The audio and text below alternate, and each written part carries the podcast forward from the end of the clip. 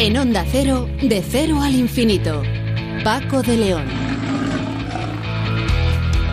Señoras y señores, muy buenas madrugadas a todos y bienvenidos a este espacio semanal que compartimos eh, con todos ustedes aquí en Onda Cero en esta Semana Santa extraña que estamos viviendo todos por mor, ya saben, de toda esta crisis que estamos padeciendo. Pasará, eso está claro, pasará incluso por lo que están comentando los políticos en estos últimos días, sobre todo el presidente del gobierno, hombre, parece que hay lugar para, la esperanza que se va, como dijo eh, el propio presidente, viendo un poco la luz al final del túnel. No es para echar las campanas al vuelo, ni para tirar cohetes, ni para bajar la guardia, pero sí hay motivos para la esperanza y para que pronto esta pandemia sea controlada, que es lo importante y lo fundamental. Y luego, poco a poco, ir volviendo a la normalidad e ir encarando los problemas que sin duda van a surgir. Bueno, nosotros a lo nuestro, que es eh, ocuparnos de la investigación, entre otras cosas. Hoy vamos a hablar con Iñaki Comas, que es investigador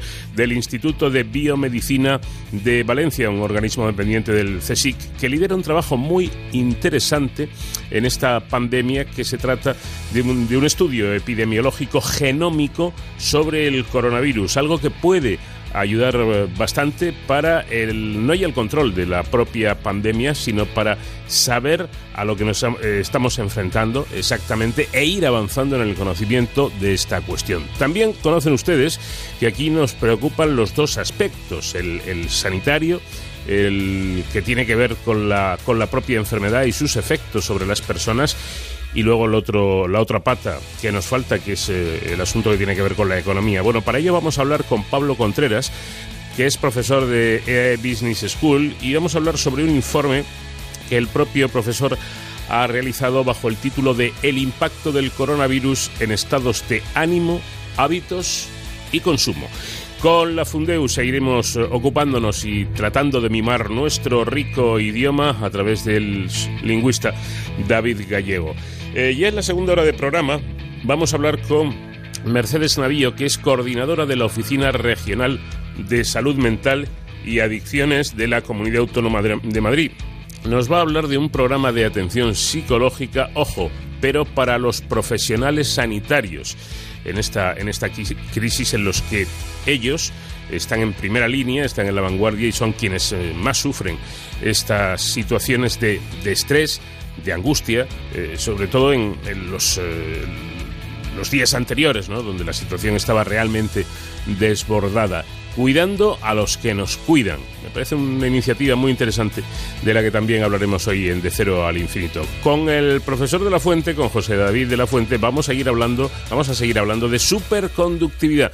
Y hoy Sonsoles Sánchez Reyes nos traerá la historia de Inés de Castro, reinar después de morir, casi nada. Y con David Ferrero en la sección Héroes sin capa vamos a ocuparnos del confinamiento. Bueno, vamos a, vamos a ver cómo está pasando la gente estos días encerrados todos en, en casa y lo vamos a hacer eh, con, un, con una persona, un invitado que es padre de un niño con autismo. Ellos lo tienen aún si cabe más difícil. Y luego hablaremos con una persona mayor, con una estupenda señora eh, que luce sus 81 años y que también son otros de los damnificados. Bueno, pues veremos cómo vive la cuarentena el padre de, de un crío con, con autismo y una señora ya de una edad de 81 años. Todo ello a lo largo de los próximos minutos en este viaje en el que pilota la Enterprise de Onda Cero el comandante Nacho García que nos inunda con buenos sonidos, hoy con la música de los secretos. Muerto y resucitado con mis cenizas un árbol he plantado, su fruto ha dado y desde hoy algo ha empezado. He roto todos mis poemas, los de tristezas y de pena. Y lo he pensado y hoy sin duda vuelvo a tu lado. Un ambicioso proyecto científico liderado por investigadores del Consejo Superior de Investigaciones Científicas, CSIC, en colaboración con 40 hospitales de toda España, está tratando de estudiar los genomas comparados del nuevo coronavirus de pacientes con la enfermedad COVID-19 para entender y predecir la evolución y la epidemiología de este virus. El estudio tiene además el objetivo de proporcionar información a las autoridades de salud pública. Los datos generados serán depositados en, un, en, repositorios públicos, así como en una plataforma global. El proyecto, el proyecto se integra en la nueva plataforma temática interdisciplinar Salud Global que ha lanzado el CSIC para abordar el coronavirus SARS-CoV-2 desde la investigación. El proyecto eh, tiene un presupuesto de 740.000 euros y combina datos genómicos con la microbiología clínica, la epidemiología y la filogénesis. Todo ello está liderado, todo este proyecto, por el investigador Iñaki Comas del Instituto de Biomédica de Valencia, junto con el investigador Fernando González Candelas del Instituto de Biología integrativa de, sistemas. En fin, hay un amplio equipo trabajando en este, en este proyecto. Doctor Iñaki Comas, ¿qué tal? Muy buenas noches. Muy buenas noches, ¿qué tal? Bueno, ¿qué tiene, qué tiene de, novedoso este, este estudio? ¿Se hace con, con otro tipo de, de epidemias o, es algo pensado en exclusiva para, para la COVID-19? Bueno, yo creo que lo que tiene de novedoso sobre todo es que está poniendo en conjunto primero una serie de grupos de investigación que ya estaban haciendo este tipo de trabajo para otras epidemias a una escala más pequeña, eh, junto con eh, centros hospitalarios de toda España que son los que realmente tienen importancia aquí porque van a aportar muestras, van a aportar capacidad de secuenciación y es importante porque son centros que os podéis imaginar, las unidades de microbiología clínica ahora mismo están soportando un gran esfuerzo para diagnosticar y aún así están encontrando tiempo para contribuir y que podamos ver a escala nacional lo que está, cómo se está transmitiendo el coronavirus porque esto, si no me equivoco, eh, me parece que es una de las, de las cosas que faltan en el combate contra este virus y, y contra esta pandemia, ¿no? Claro, yo creo que tenemos dos cosas. Una es que es verdad que eh, ahora tenemos esta capacidad de secuenciar el genoma completo y para que os hagáis una idea, antes con las técnicas que teníamos veíamos un 1% de ese genoma y ahora podemos ver el, prácticamente el 100%. Esto nos da una resolución que antes no teníamos. Desde el punto de vista de la investigación, eso es lo importante. La otra parte importante es que las, eh, los hospitales o que se haya creado una red muy amplia que represente a toda España de tal manera que podemos hacer eh, análisis a escala nacional. Y eso siempre es complicado porque se sabe que siempre la coordinación de todo este tipo de, eh, de, proyectos con un gran número de instituciones siempre es complicada, pero yo creo que el esfuerzo en este caso, yo creo que todo el mundo lo ha entendido que era muy necesario. precisamente el, otro día, mm, documentándome un poco para hacer esta entrevista y conociendo eh, también un poco más lo que es este mm, trabajo, me acordé de lo que ahora están comentando las autoridades, tanto sanitarias como, como políticas, ¿no? Que, que bueno, que parece que afortunadamente empieza a verse un poquito la luz al final del túnel, que no hay que echar las, las campanas todavía al vuelo, que esto va, que esto va despacio, pero que los, los datos empiezan a ser un poquito mejores.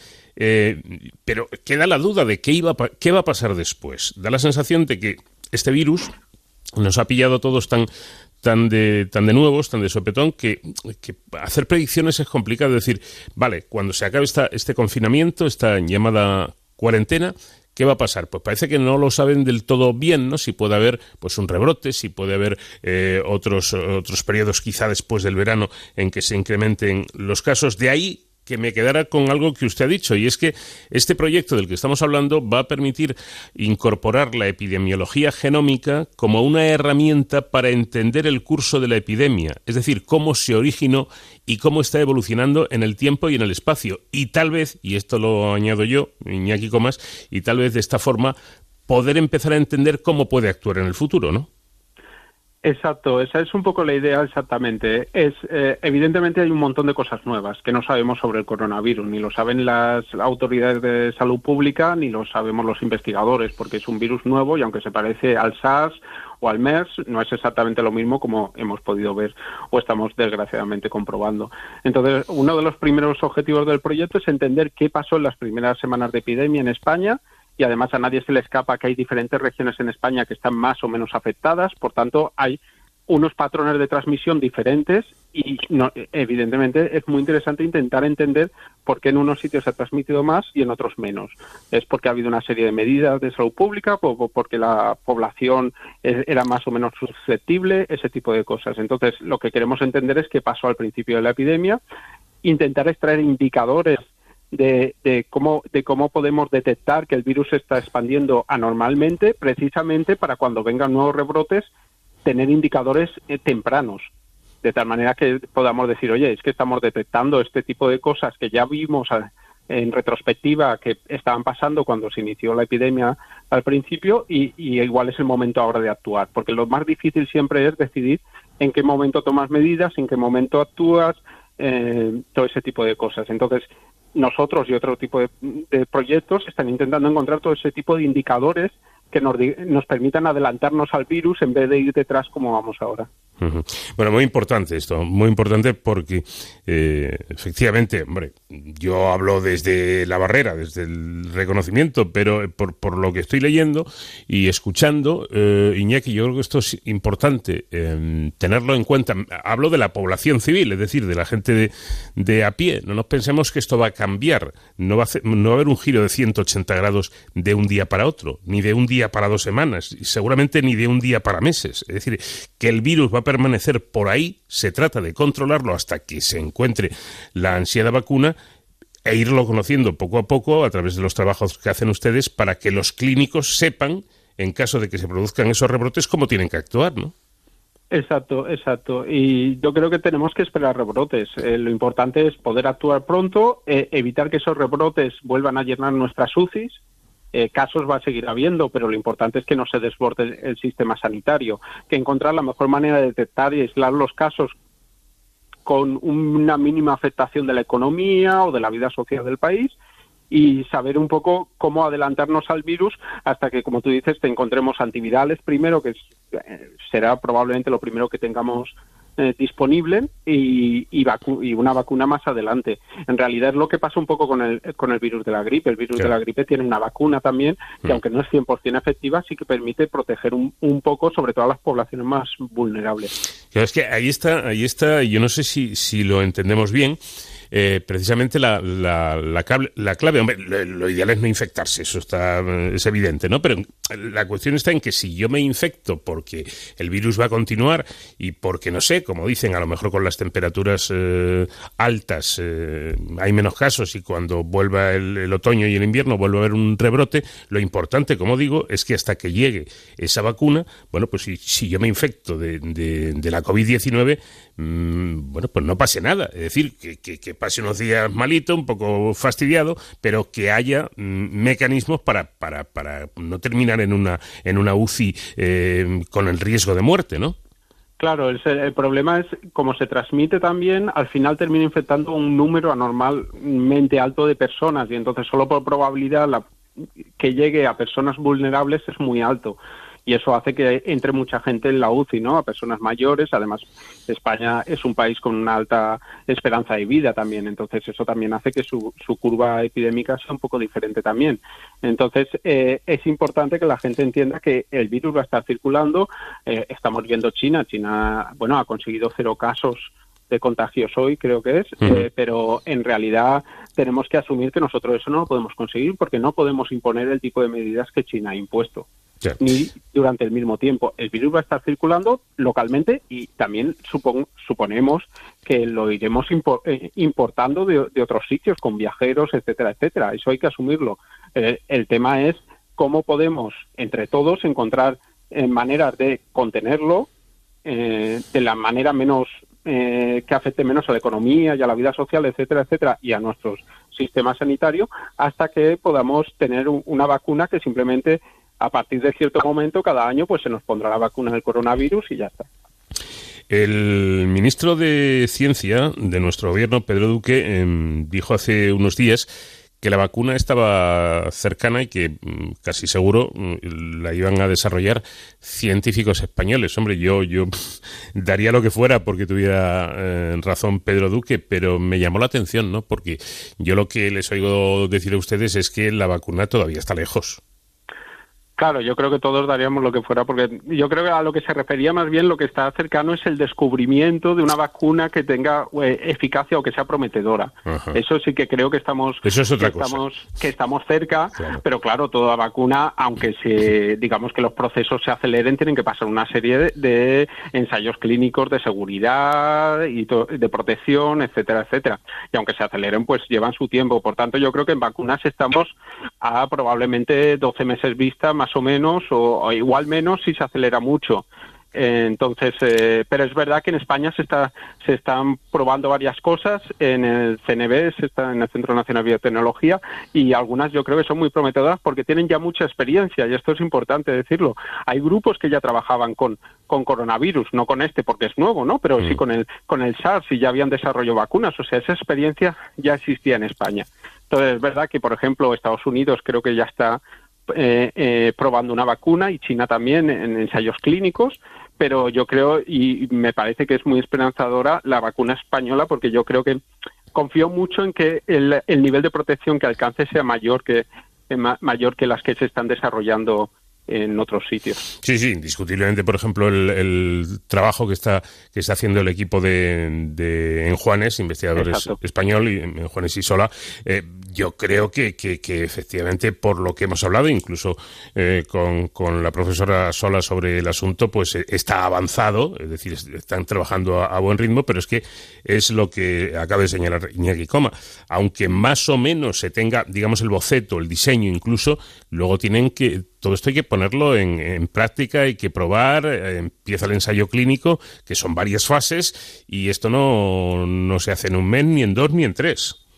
No, y además hay otra limitación que, por ejemplo, China encontraba ahora y que yo supongo que encontraremos nosotros en su momento también para los ensayos clínicos, y es que, claro, China ya no tiene casos para hacer ensayos clínicos. Claro tiene que buscarlos en otros sitios, pero claro, la, epidemia digamos que va cambiando, ¿no? Ahora, si tuvieras que hacer uno, lo harías en España, probablemente, porque es donde más casos hay, pero probablemente el, de dos semanas sería en Estados Unidos y en cuatro semanas, pues no se sabe en qué país. Es verdad que están intentando derivarse a África, pero yo creo que eso son más un tema eh, político y de saltarse algunas normas de ética, me parece a mí que, que, que real, porque realmente ahora mismo en Europa y en Estados Unidos hay más casos que en África, que bueno, en África no sabemos cuántos porque no se está diagnosticando mucho, pero en principio hay menos casos que en Europa y Estados Unidos. Eh, ya casi para, para terminar, Iñaki, em, esto de, la, de los virus que mutan nos lo sabemos todos, ¿no? Pero en, en, este caso de, de, este, de este virus, de este nuevo virus, ¿se tiene certeza si sabe si ha mutado ya, si, si es de mutación muy rápida? ¿Qué se sabe al respecto? Sí, mira, eh, evidentemente todos mutamos, que, cada vez que, se replica el virus adquiere mutaciones, no pasa nada, eso lo sabemos y le pasa a todos los organismos, la gran mayoría de mutaciones no hacen nada. Hmm. Eh, básicamente no tienen ningún tipo de efecto y, y, eh, claro, lo importante aquí es está acumulando mutaciones que generen más virulencia, más transmisión, todo este tipo de cosas, ¿no? O por ejemplo, si tenemos un nuevo antiviral vais que pase, va a generar, a tener mutaciones para escaparse de este antiviral o de una vacuna. Por ejemplo, el virus de la gripe es muy conocido por eso, por eso la vacuna eh, cuesta mucho que sea eh, que proteja eh, en un alto grado, porque escapa de la vacuna muchas veces. Entonces, eh, sí está mutando. Hay una buena noticia, creo yo, que estamos empezando a ver que, que para ser un virus que generalmente estos virus tienen una tasa de mutación muy alta, este no es especialmente alta, de hecho es relativamente baja y yo creo que eso es una buena noticia. Hay que, de momento está acumulando mutaciones, pero nuestra predicción es que no, esas mutaciones no están afectando eh, a la capacidad del virus de transmitirse o de ser virulento, por ejemplo. O sea que de momento en ese sentido no hay mucho que preocuparse.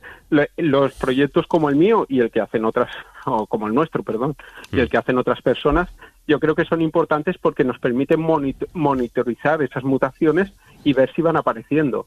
Entonces, por ejemplo, ahora cuando se introduzca un antiviral, podremos monitorizar si están apareciendo resistencias a los antivirales.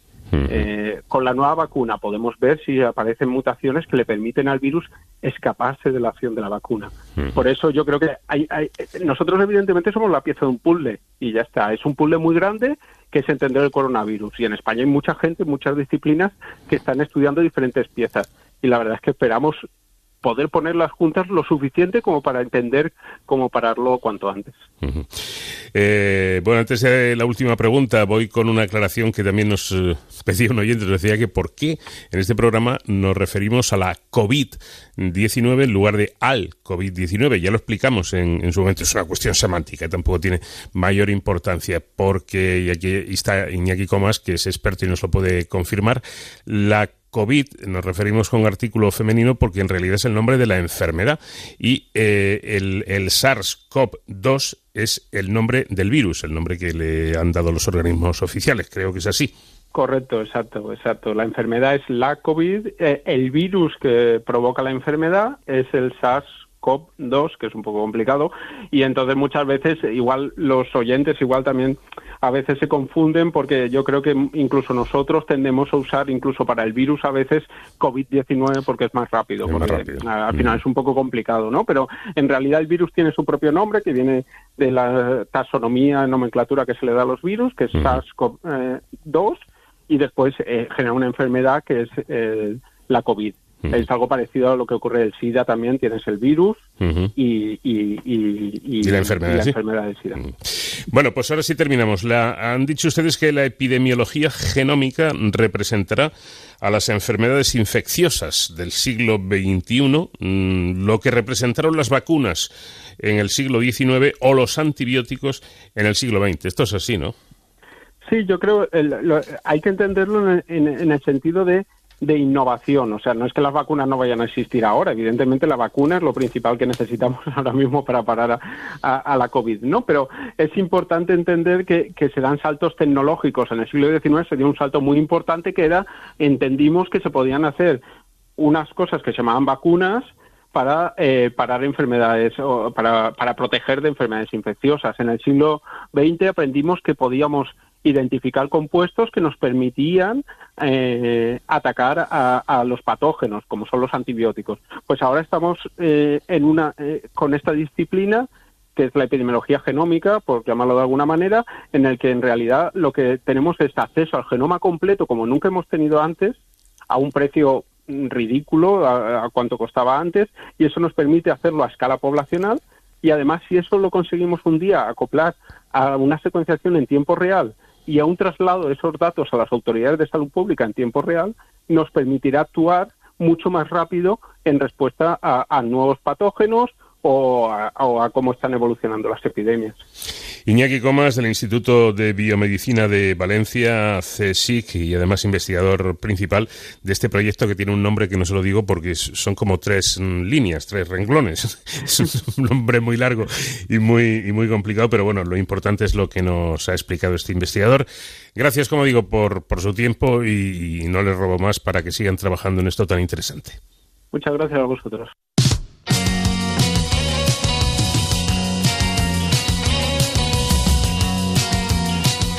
De cero al infinito.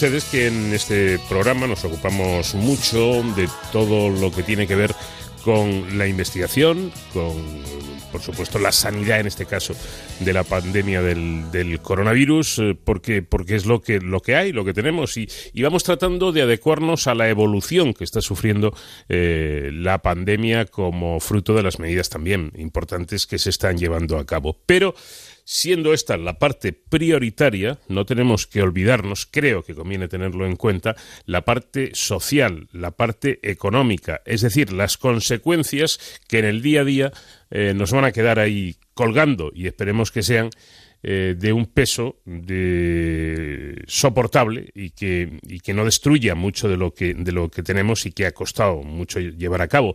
Por eso vamos a hablar de las eh, consecuencias que todo esto va a tener en, en, los consumidores, en el propio consumo en sí. El profesor de EAE Business School, Pablo Contreras, ha elaborado un estudio muy interesante que ha titulado El impacto del coronavirus en estados de ánimo hábitos y consumo y que recoge datos de, una encuesta realizada a 675 personas de, de 20 a 25, desde el 20 al 25 de, marzo pasado.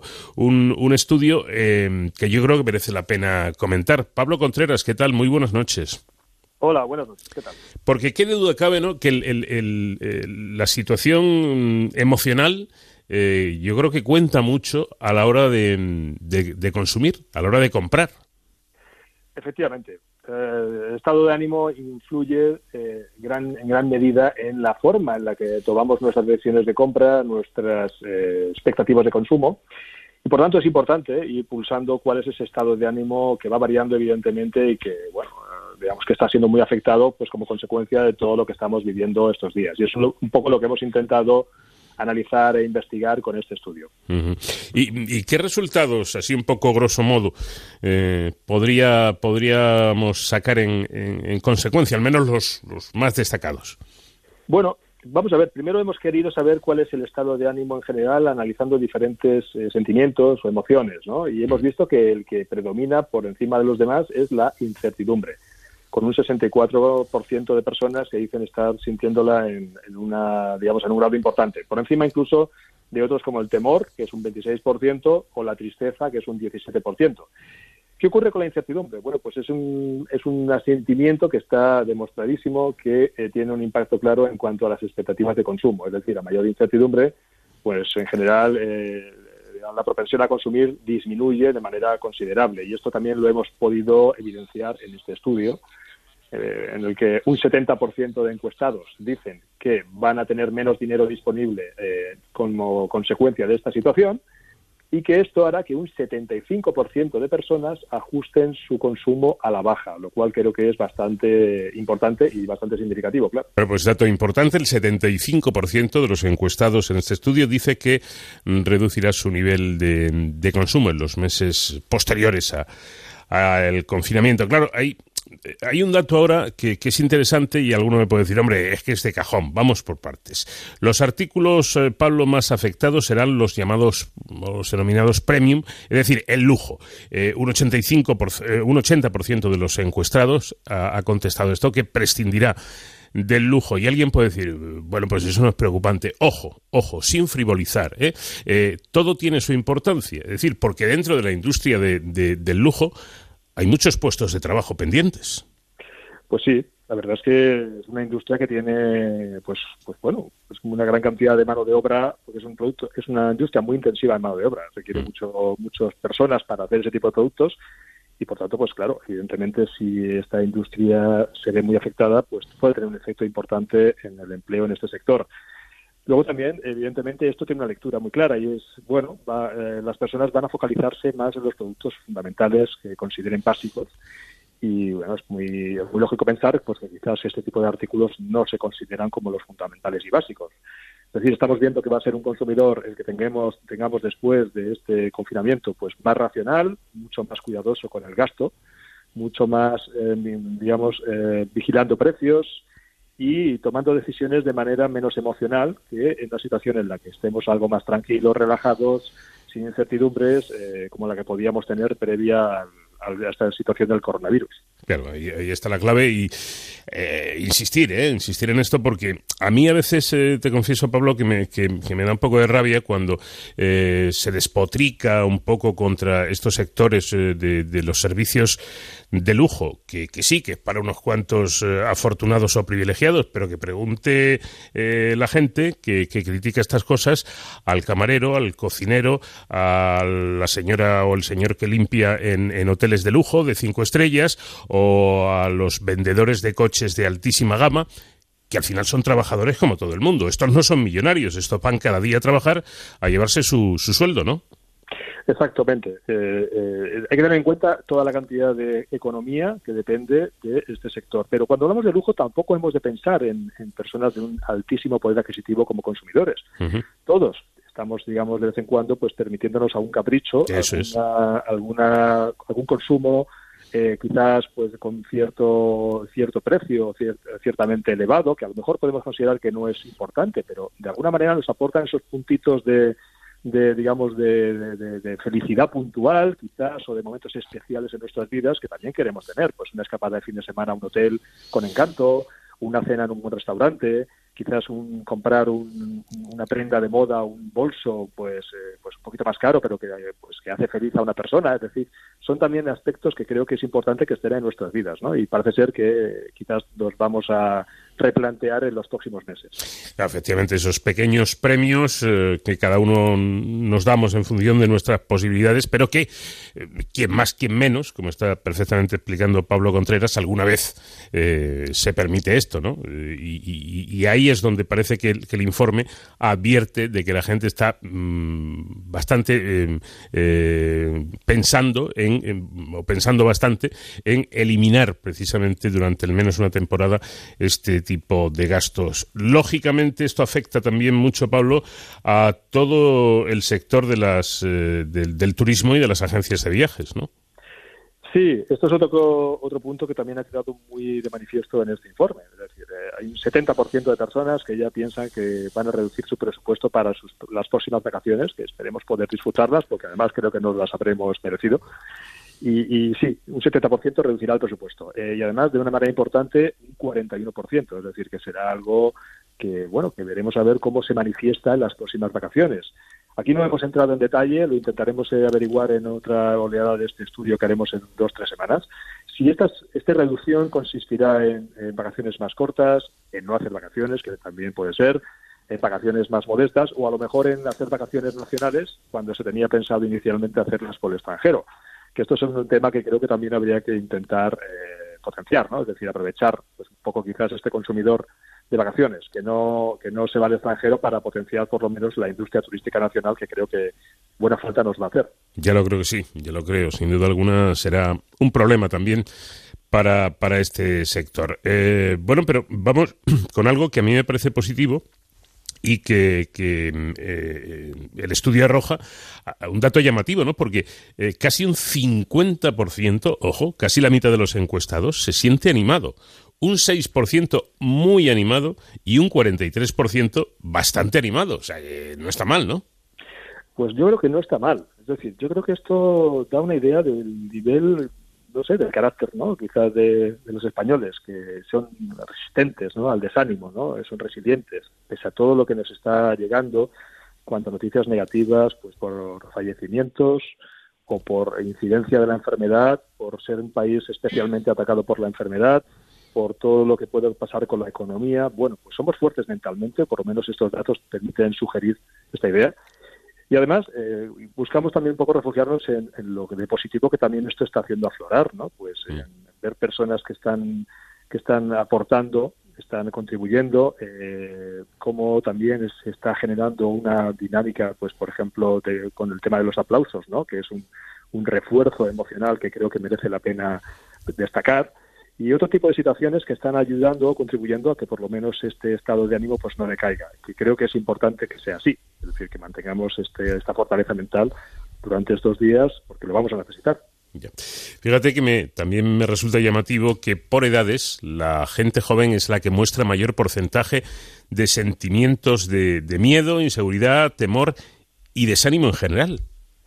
Sí, es curioso, pero es así. Eh, parece ser que quizás aquí la interpretación que se podría hacer, quizás un psicólogo podría entrar más en detalle en esta cuestión, pero las personas mayores, pues bueno, han vivido más, han tenido más situaciones de, digamos complicadas que afrontar a lo largo de su vida y esto hace también desarrollar pues una mayor resistencia ante situaciones complicadas como la que estamos viviendo. Entonces, por ejemplo, pues cuando hablamos de cuántas personas están animadas eh, hemos dicho anteriormente, pues menos de 25 años, solamente un 26% están animadas. Mm. Mientras que, por ejemplo, si hablamos de personas de más de 55 años, este porcentaje se convierte en más de un 50%, es decir, que estamos hablando de casi el doble. Y esto es bastante, bastante consistente. A medida que uno se hace mayor, eh, el porcentaje de personas animadas aumenta. Y al revés, los sentimientos, digamos, negativos, como la tristeza, el temor, etcétera, pues son más fuertes en las personas más jóvenes que en las personas mayores. Bueno, también es eh, importante destacar el papel que están jugando las empresas, ¿no? Eh, eh, y el, el 48,2%, que es un dato bastante elevado de los encuestados, piensa que las empresas están contribuyendo para ayudar en, en la crisis. Sí, efectivamente. Eh, hay una valoración en general, pues que tiende a ser positiva en cuanto a qué papel están jugando las empresas privadas en, bueno, en formar parte de la solución, de la solución colectiva a este problema, ¿no? Un 48% piensan que es así. Y además, y además hay, hay una, un porcentaje muy importante de personas que además dicen estar muy informadas de lo que de lo que de qué empresas lo están haciendo. Hmm. Un 56% dicen que sí que saben qué empresas están contribuyendo con su esfuerzo a digamos a esta colaboración colectiva que es necesaria. Eh, además, añadiría que incluso hay una, una creencia muy clara de que las empresas tienen que eh, aportar sus recursos eh, colaborando colaborando, digamos, en solucionar la crisis. Hay un porcentaje del 74% mayoritario que debe, eh, dice que las empresas deben aportar sus recursos para colaborar y que además lo van a tener en cuenta, eh, los consumidores van a tener en cuenta quién realmente se moja, qué empresa arrima el hombro y quién no, cara a sus decisiones futuras de consumo. Esto es un tema que creo que también merece la pena recalcar. Sin duda, yo creo que las, eh, las empresas lo, lo, tendrán en cuenta, porque es curioso, ¿no? Dábamos ese dato, 48,2% mm, eh, piensa que las empresas están contribuyendo, están jugando un papel eh, importante y positivo, pero ojo, el 57,8%, mm, porcentaje aún mayor, piensa que no es correcto y no es lógico hacer ERTES masivos durante esta crisis. Sí, una de las formas por las que una empresa puede contribuir es haciendo un esfuerzo importante por mantener el empleo. ¿eh? Puede haber otras maneras, pero esta es una de ellas. ¿no? Y, pues sí, efectivamente, casi un 58% de personas no ven bien que las empresas pues prescindan de sus trabajadores, aunque sea bajo la modalidad del ERTE, eh, y no hagan, digamos, un poco ese esfuerzo durante el tiempo del confinamiento para mantener el empleo. Eh, es algo que también eh, sale muy claramente en este informe y bueno y también incluso hemos podido ver en, diferentes empresas pues que se han comprometido a mantener el empleo como están teniendo en las redes sociales por ejemplo pues un aplauso generalizado por hacer este esfuerzo no es decir que aquí también hay, hay este aspecto a considerar aparte de pues la idea esta de colaborar con, fabricando mascarillas fabricando respiradores hmm. o ofreciendo sus instalaciones para, para acoger a a personal sanitario, por ejemplo, que es otra de las muchas formas en las que se puede colaborar. Bueno, y por último, eh, ¿cómo están las cosas respecto a lo que piensa la gente que puede durar esta situación de, de confinamiento? Bueno, cuando hicisteis el, el estudio se sabía eh, que eh, iba a ser hasta, hasta justo ahora, después de, de la Semana Santa, ya anunció eh, días atrás el presidente del gobierno que serán otras dos semanas más, es decir, que nos vamos hasta el 26 de abril.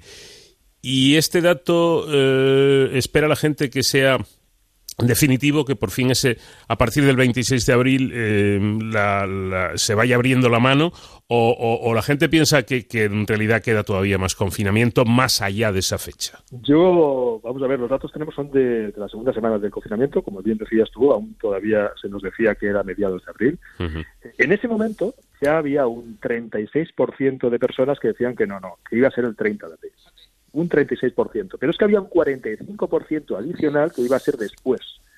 Es decir, que ya había cierto escepticismo en cuanto a que la fecha real iba a ser mediados de abril. ¿Qué ocurre cuando ahora nos dicen que todavía son dos semanas más? Pues sin tener el dato apostaría que esto todavía va a ser aún más fuerte. Yo creo que está claro que eh, una mayoría muy grande de personas piensan que no, no, que, la, que la, el final del confinamiento va a ser después del 30 de abril o después incluso del 15 de mayo. Es decir, que creo que todos tenemos bastante claro que no va a quedar ahí la cosa, que no va a quedar en el 26 de abril.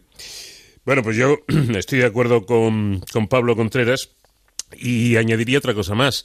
Eh, estamos resignados. Eh, quiero decir que cuando todo esto acabe, eh, pues habrá que a lo mejor llamar entre comillas, o metafóricamente a nuestros políticos, a nuestros gobernantes, a los del gobierno y a los de la oposición, ¿eh? a todos los que cobran de, de, los impuestos de los ciudadanos y decirles, nosotros hemos cumplido y con nota, ¿eh? y con nota hemos cumplido. Ahora les toca a ustedes cumplir. Bueno, yo creo que es así. Yo creo que claramente, pues todos los ciudadanos de a pie, pues estamos haciendo lo que se nos dice que hay que hacer, ¿eh? con una ínfima minoría excepcional, pero creo que la inmensa mayoría está haciendo su parte y muchas personas además con un papel muy destacado, haciendo mucho más incluso de lo que se espera. Y bien, yo creo que el ciudadano pues puede estar satisfecho y orgulloso de, cómo está llevando esto y además incluso de cómo lo está sobrellevando anímicamente creo que habla muy bien de, de, fin, de cómo somos como país, ¿no? Luego, a partir de ahí, pues bueno, las valoraciones que haya que hacer con los políticos, pues ya se verán, evidentemente. Efectivamente, que al margen de, bueno, pues de ese porcentaje que puede haber residual, ¿eh? de, de, personas, eh, en fin, con, yo las calificaría de poco cerebro, ¿no? Porque saltarse estas normas tan evidentes, pues hay que estar un poquito tocado, dicho de un modo suave de la cabeza para, para hacer esto. Pero la inmensa mayoría, pues ahí estamos, aguantando en casa, sin salir, como, como se puede y cumpliendo y dando yo creo que una imagen extraordinaria de la ciudadanía española. Con la esperanza de que todo esto pase, aquí quedan los datos de este estudio muy interesante realizado por el profesor de AE Business School, Pablo Contreras, que ha tenido la amabilidad de dedicarnos unos minutos. Eh, gracias Pablo, un fuerte abrazo y que vaya todo bien. Pues muchas gracias, encantado y bueno, hasta la próxima. Y fuerza y salud ante esta situación.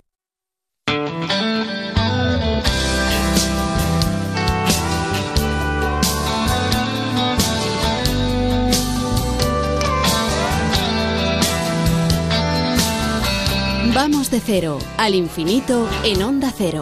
Paco de León. Ahora que todo acabó, que el tiempo te ha vencido y tu amigo te dejó. Dices que cuentas conmigo cómo tienes el valor. Porque siempre me he dolido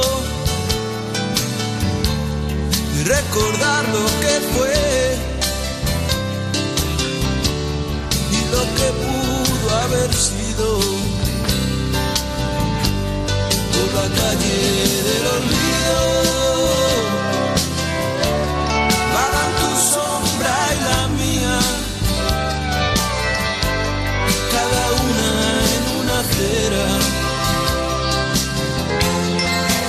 Cosas de la vida. Por la calle del olvido donde nunca brilla el día.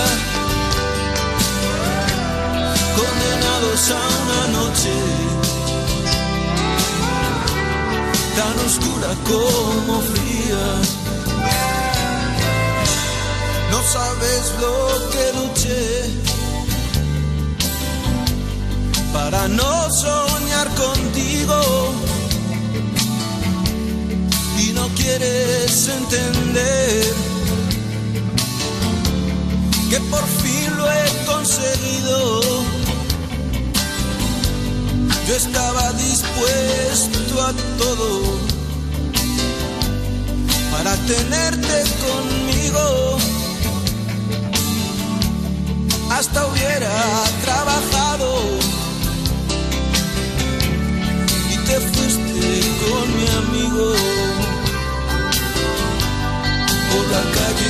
del olvido. Vagan tu sombra y la mía, cada una en una acera, por las cosas de la vida,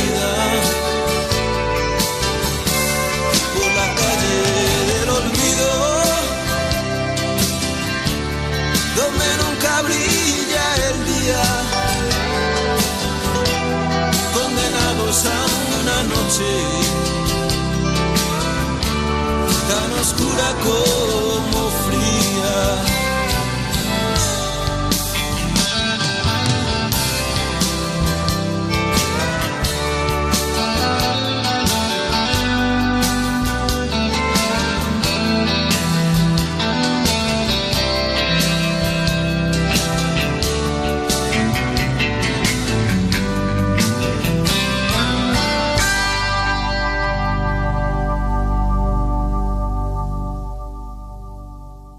Aparte de cuidarnos nosotros, que yo creo que estamos demostrando que sabemos hacerlo en esta en este largo periodo de confinamiento, bueno, pues eh, no hay que olvidarse de cuidar en la medida de lo posible nuestro idioma, que también es algo muy positivo. Ya saben que realizamos cada semana esta sección en colaboración con la Fundeu y a través del el lingüista David Gallego. ¿Qué tal, David? Buenas noches. Hola, buenas noches, ¿cómo estás? Pues mira, estamos, eh, estamos todos con esto de, tenerlo todo desinfectado para que no haya problemas. Entonces, en la frase Metro sanitizó los vagones, eh, ¿sería correcto el verbo, el, el uso del verbo sanitizar? La verdad es que no es eh, adecuado, no es preciso.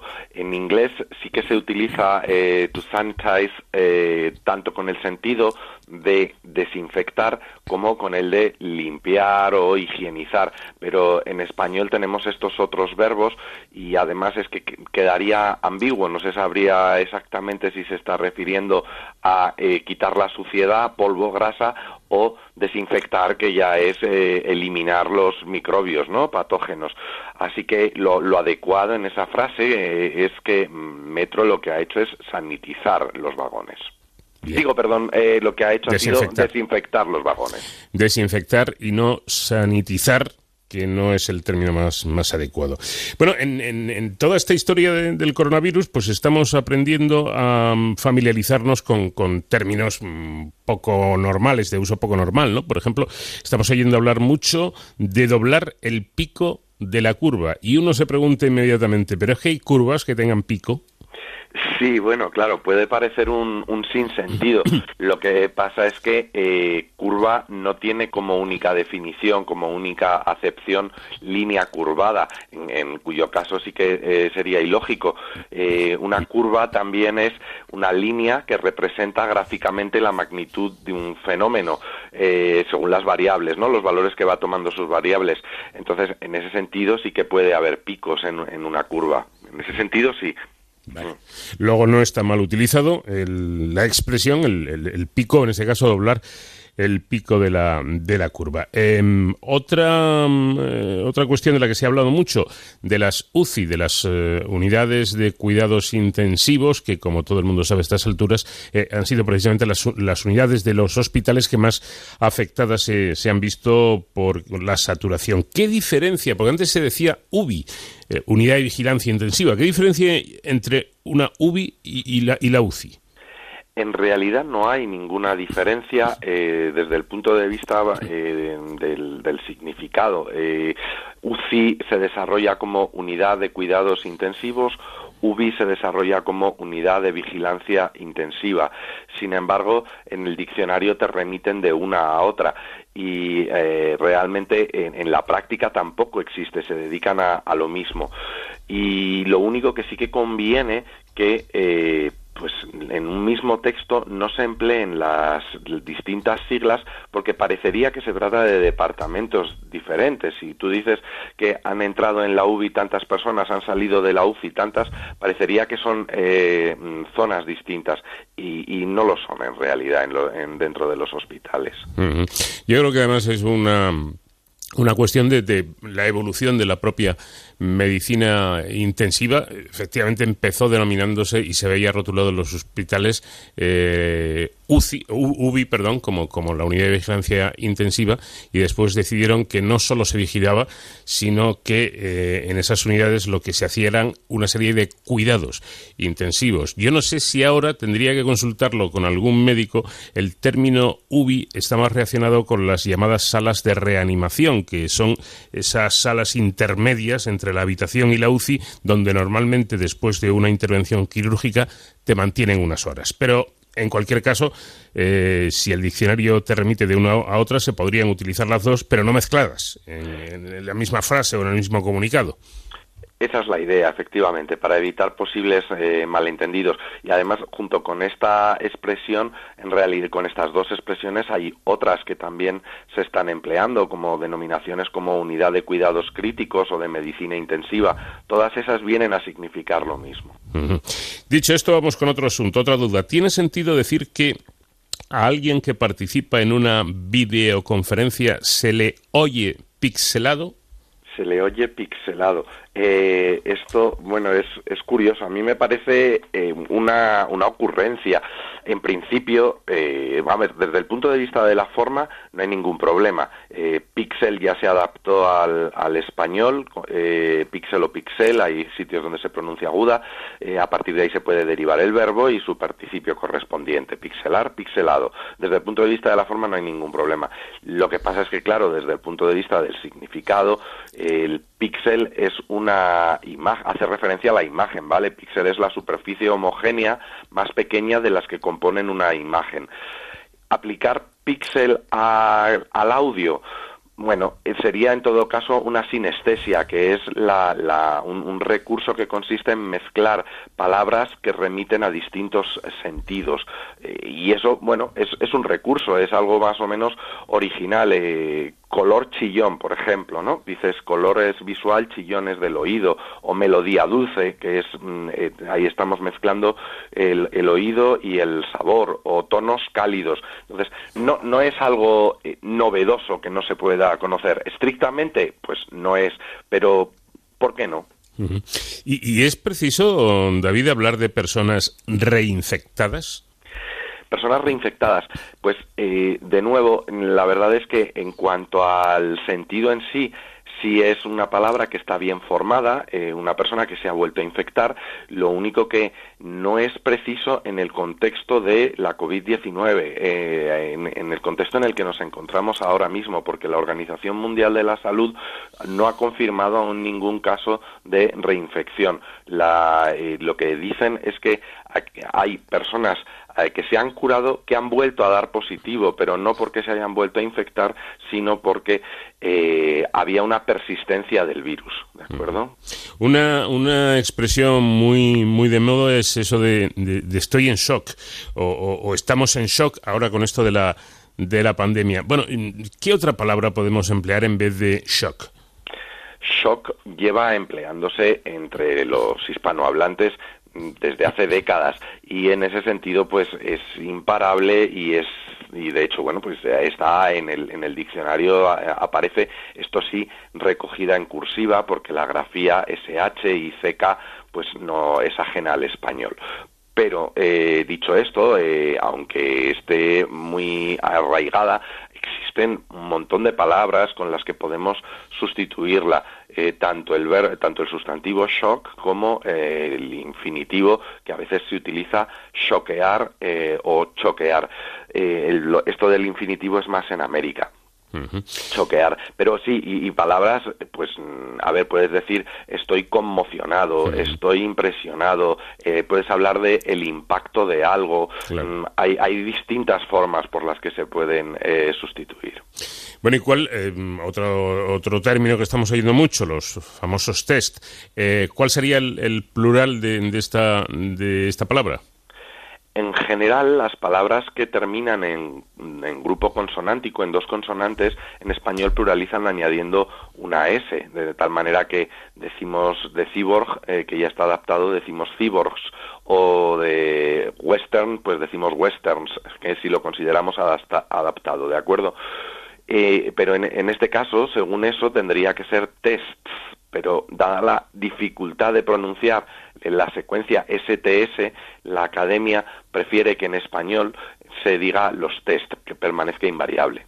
¿Y el verbo derivado sería testar o testear? Están recogidos los dos en el diccionario, tanto testar como testear. Testear se utiliza más en, en América, pero en realidad los dos, los dos valen, eso sí, eh, de nuevo, pues em, vale la pena, merece la pena recordar que podemos hablar de eh, probar, ensayar, mm, hay, hay alternativas en español, ¿vale? Y por último, lo adecuado es cuidaos mucho o cuidaros mucho. Cuántas veces, ¿verdad? Lo estamos diciendo, lo estamos escribiendo en estos días, pues eh, aquí lo, lo adecuado es cuidaos muchos. Eh, cuando tenemos el imperativo, eh, el, el, imperativo no, no, incluye la R, la R es propia del infinitivo. Así que es eh, cuídate, pero cuidaos mucho.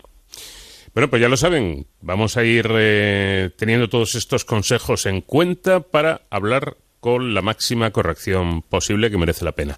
Gracias como siempre, David, que tengas una buena semana. Muy buena semana, hasta luego.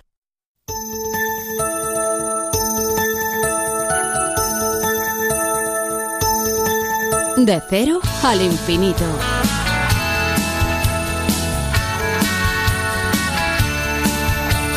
Terminamos nuestra primera hora aquí en De Cero al Infinito. Lo hacemos con la música de nuestro grupo invitado, Los Secretos. Su casa bordeando la autopista. Todavía nos quedan muchas cosas que contarles, así que les eh, invito a que permanezcan a la escucha, porque seguro que les va a interesar. De Cero al Infinito, sintonía de Onda Cero.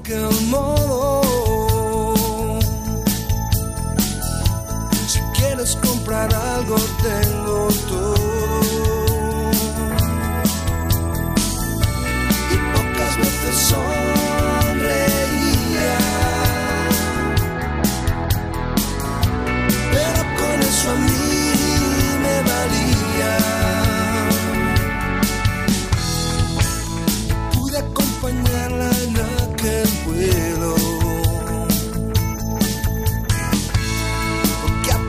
Pisábamos el suelo. Y antes que nuestro tren descarrilara, en marcha me bajé sin decir nada.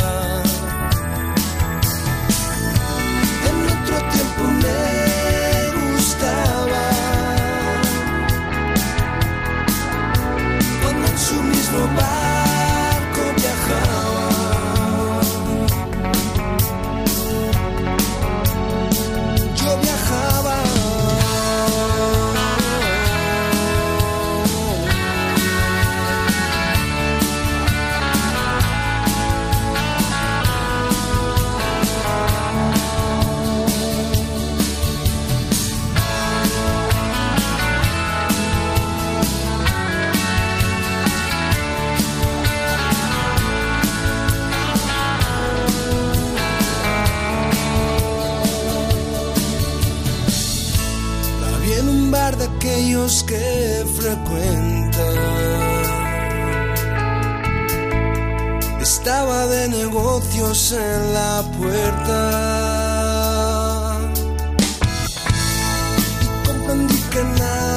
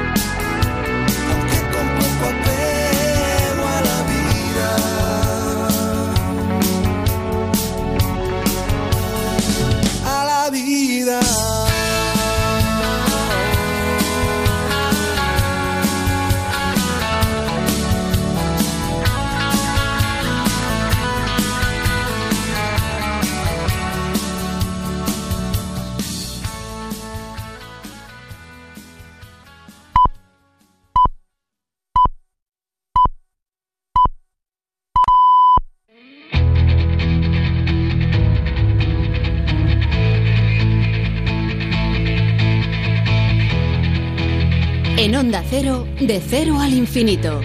Paco de León. Aquí comenzamos ya nuestra segunda hora de programa en esta cita semanal por el conocimiento en este viaje en el que pilota nuestra nave el comandante Nacho García. ¿Quién cuida a quienes nos cuidan? ¿Cómo están viviendo esta situación realmente complicada y dura? Ese personal sanitario que está rodeado cada día en su trabajo de enfermos, de, gente que lo está pasando mal, de otros que, bueno, afortunadamente mejoran y se van de alta. De ello vamos a hablar con Mercedes Navío, coordinadora de la Oficina Regional de Salud Mental y Adicciones de la Comunidad Autónoma de Madrid. Nos va a hablar de un programa específico que se ha puesto en marcha en Madrid, en la comunidad, para ofrecer atención psicológica a los profesionales sanitarios. Sabremos cómo es, cómo funciona, cómo se desarrolla y cómo está funcionando en definitiva. Con el profesor José David de la Fuente vamos a seguir hablando de algo que eh, parece casi mágico, pero no, es muy real, la superconductividad y sobre todo de cuáles pueden ser los resultados que se utiliza, que se aplican o que se consigan con em, esta con esta práctica, con la superconductividad. Mientras tanto, Sonsoles Sánchez Reyes nos traerá la historia de Inés de Castro, una historia que ha titulado Inés de Castro Reinar después de morir. Yo creo que ya el título es sugerente y nos anima a estar muy atentos. Y en la sección que coordina David Ferrero, nuestro, nuestro experto en seguridad y emergencias, en Héroes sin capa, hoy vamos a tener la oportunidad de dedicar unos minutos al confinamiento y sobre todo cómo, cómo cada uno está viviendo esta situación extraña. Tendremos la oportunidad de charlar con el papá de un chaval que padece autismo y que nos contará cómo lo está llevando. Y también lo haremos con una estupenda señora que tiene ya 81 años, que está magníficamente bien, afortunadamente, y nos contará sus secretillos, ¿no? De qué hace para pasar el tiempo y para llevar lo mejor posible esta situación de confinamiento. Y por supuesto, la música la sigue poniendo un gran grupo, para mí, si no el mejor de los mejores del pop nacional, Los Secretos.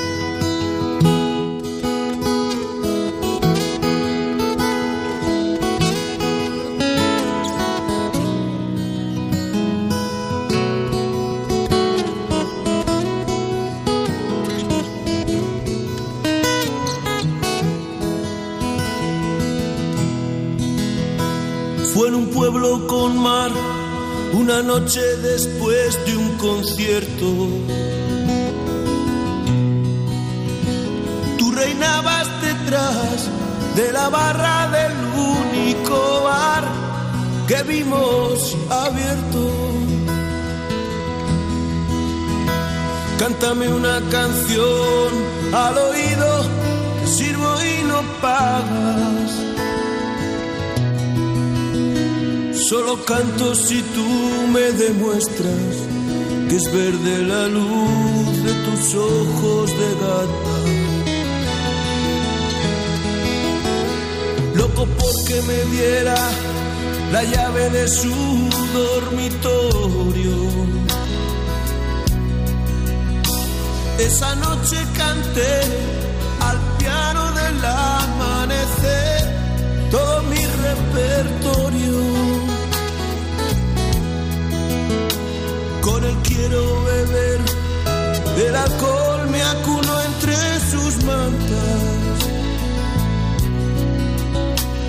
Y soñé con sus ojos de gata, pero no recordé que de mí algo esperaba. ¿Se acuerdan ustedes de aquello de quién vigila al vigilante, no? Pues en este caso habría que decir, ¿y quién cuida del cuidador, quién cuida de aquellas personas que durante todos estos días, estas semanas de pandemia, están trabajando duramente. Eh, son, son muchos eh, los, ámbitos, pero eh, quizá los que más estrés estén recibiendo por, por la situación tan grave y los momentos tan duros que están viviendo, están viviendo es el, el personal sanitario. En este sentido, la Oficina Regional de Salud Mental y Adicciones de la Comunidad de Madrid está poniendo en práctica diversas medidas de cuidado y promoción del autocuidado como atención psicológica en los profesionales sanitarios para, para aliviar ese estrés emocional producido por la situación derivada de esta crisis del coronavirus, de la COVID-19. Desde el inicio de, de todo este asunto, de toda esta crisis sanitaria, los equipos de salud mental de los diferentes hospitales están a disposición de los profesionales sanitarios para realizar consultas presenciales en el ámbito de soporte psicológico ante situaciones de estrés. Nos parece una buena medida porque, eh, claro, no estamos hablando de, superhéroes ni de nada parecido. Son muy buenos profesionales, muy bien formados, pero al final son personas y como tal a veces eh, les puede afectar. Por eso hemos querido eh, hablar con Mercedes Navío, que es la coordinadora de esta Oficina Regional de Salud Mental y Adicciones de la Comunidad de Madrid. Mercedes, ¿qué tal? Muy buenas noches. Hola, buenas noches. Eh, bueno, en primer lugar, em, me gustaría saber cómo, cómo se desarrolla, eh, cómo se lleva a cabo en la práctica este programa de, ayuda. Sí, pues este programa de ayuda eh, tiene diferentes modalidades en función de las necesidades concretas y de la situación precisa en la que el profesional pueda encontrarse en un momento dado. Ah, mm, sí. sí, sí. ¿Cómo, cómo, ¿Cuáles serían por decirlo de alguna forma, las posibilidades, las modalidades de ayuda?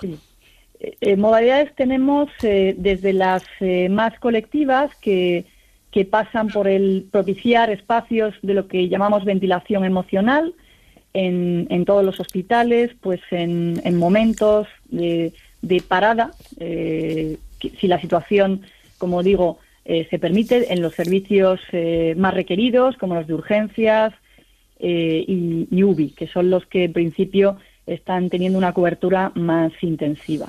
Estos espacios eh, colectivos eh, pueden ser o apoyarse en diferentes plataformas, algunas de ellas plataformas de videoconferencia como las, las Zoom, las plataformas Zoom, que permiten hacer espacios de atención plena y regulación emocional, relajación, encuentro, eh, colectivo, como decía. Ese es uno de los soportes de atención que se está dando eh, para los diferentes hospitales. Eh, en otros casos está haciendo un planteamiento grupal más restringido, también en la misma línea de gestión de las emociones y de ventilación emocional, es decir, de expresión de las dificultades, sensaciones, sentimientos que puedan estar experimentando los profesionales en esta situación de eh, estrés y de eh, sobreexigencia eh, a la que se estaba aludiendo.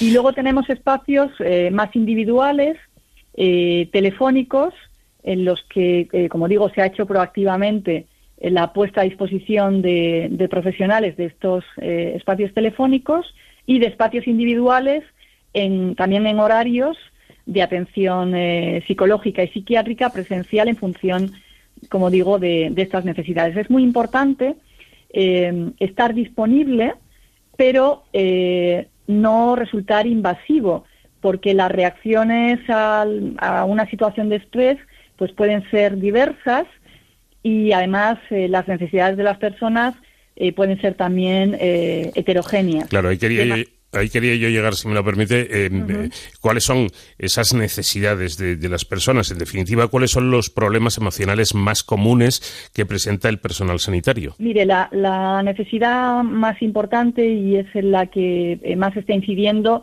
es la necesidad, parece obvio, pero es la necesidad de ventilación emocional. Es la posibilidad de poder drenar emocionalmente el estrés acumulado en la intervención, eh, o las preocupaciones que ello haya podido eh, conllevar, tanto las eh, que tienen que ver estrictamente con el trabajo como las que puedan tener que ver con aspectos más personales, familiares, entre otros. Cuando digo que, el abordaje ha de ser también distinto, tiene que ver con que hay personas en las que el, espacio colectivo resulta muy reconstituyente y, la presencia de, del equipo eh, pues eh, resulta eh, muy satisfactoria y hay personas o hay situaciones en las que el abordaje individual permite una mayor efectividad. Por eso estas diversas formas de atención disponibles en distintos horarios y con distintas em, con, distinto, con distinto soporte, sea telefónico, sea videoconferencia, sea eh, plataformas eh, eh, Zoom, etcétera. ¿Y, en aquellos centros que, no disponen del correspondiente servicio de atención psicológica, cómo se lleva a cabo esta iniciativa? Mire, la, atención desde los servicios de interconsulta de, psiquiatría, salud mental y lo que nosotros llamamos de, enlace de los, de los hospitales están presentes en todos los hospitales generales. Es decir, no hay ningún hospital que tenga atención urgente eh, y, que, y que pueda tener en un de servicios críticos como UBI que no tenga este tipo de, prestación. Y en algún caso de hospitales que no lo tienen, pero que también puede haber algún profesional que requiera este tipo de cuidado, eh, se está enlazando con el servicio correspondiente más cercano. Interesante que, se pongan todas las, las facilidades posibles, claro. Habla usted, bueno, hablamos al comienzo de, las sesiones individuales en los casos en que se requiera, eh, pero tengo entendido que también hay sesiones grupales, ¿no? Sí, eh, las sesiones grupales que le, que le comentaba, algunas de ellas eh, muy, muy concurridas, tienen como, como soporte la plataforma Zoom, y se están eh, realizando lideradas desde el Hospital de La Paz, pero abierto a través de un enlace que se ha difundido a todos los, hospitales en horario de 6 a 7, eh, una sesión de regulación emocional y atención plena eh, que tiene, bueno, pues por, por nombre Volviendo a casa juntos mm. y que, bueno, pues establece el poder llevar a cabo pues técnicas de relajación, y de orientación, eh, de atención plena al aquí y a la hora, de puesta en contacto con las emociones, de, puesta en contacto con el propio cuerpo eh, y, en definitiva, mm, eh, bueno, pues de la posibilidad de que la regulación de las emociones sea efectiva y de que los pensamientos anticipatorios, en ocasiones pesimistas o, de otra naturaleza, que, puedan estar siendo nocivos, pues eh, también eh, se propicie el que, el que puedan ser eh, no juzgados, porque en las actuaciones de este tipo, de relajación y atención plena, se incide mucho en no juzgar el pensamiento, en dejarlo fluir y en que se pueda tomar conciencia del propio cuerpo y, y del reencuentro con, eh, con uno mismo y, y, con todo lo que con todo lo que la vida ofrece en, la cotidianidad y que por las situaciones de estrés en un momento dado mm, bueno pues podemos perder el, el foco y, y, olvidarnos o no tener presente también eh, estas otras facetas eh, de la vida eh, cotidiana, del día a día y, en definitiva, del autocuidado tan necesario. El, autocuidado, eh, por supuesto, pasa por la protección, por las medidas de protección, materiales de cuidado, etcétera, pero también y de manera muy importante por el autocuidado emocional. los profesionales somos eh, también instrumentos eh, eh, en nosotros mismos. si hay un espacio sanitario peculiar singular en estos días, sin duda alguna, ese, ese hospital improvisado eh, que se ha hecho en, en, IFEMA con unas características completamente distintas. Supongo que eh, ante un espacio eh, que es un espacio mm, ferial convertido en espacio hospitalario tan grande, con, con unas características, características tan, singulares, el trabajo debe ser también bastante complicado. Esto no sale gratis, esto es, esto es a base de esfuerzo y de, y de, y de dedicación de los, de los profesionales. Eh, eh, supongo que en ese centro eh, el apoyo psicológico a los sanitarios, si en todos es importante, quizá en este incluso más, ¿no? En, el centro al que se refiere, en el caso del Hospital del IFEMA, mm, igual que el resto de, gestión está siendo coordinada desde el SUMA 112, no sé si sabe que el SUMA tiene psicólogos clínicos adscritos a este sistema de, atención eh, extrahospitalaria y que son ellos, eh, los psicólogos del SUMA, quienes están coordinando este tipo de atención y también graduándola en función de las necesidades que los compañeros puedan requerir. Unos psicólogos que sin duda están muy acostumbrados, los del Suma 112, porque trabajan precisamente cuando las cosas están muy mal, ¿no? En catástrofes y en situaciones un poco límite. Y, por último, em, ¿saben ustedes si en otras comunidades de, nuestro país se está haciendo esto mismo o algo similar? Pues mire, eh, le, mentiría si le dijera que conozco en detalle las actuaciones que puedan estar haciéndose en, en, otras comunidades. Eh, entiendo que, seguro que están eh, queriendo y, en la medida en que puedan eh, poniendo en marcha actuaciones de este tipo, pero no le puedo precisar en detalle porque lo, lo, desconozco. Bueno, pues seguro que si no esto mismo están haciendo algo parecido porque parece, parece muy importante el que nuestros cuidadores sean cuidados también, ¿eh? que, esto no debe ser eh, tarea fácil ni muchísimo menos. Mercedes Navío, coordinadora de la Oficina Regional de Salud Mental y Adicciones de la Comunidad de Madrid, gracias por habernos atendido y enhorabuena por el trabajo que están haciendo. Muchas gracias a ustedes y traslado la enhorabuena a los compañeros que están en primera línea porque son ellos quienes están eh, asumiendo de manera especial y significativa el cuidado de sus compañeros. Gracias.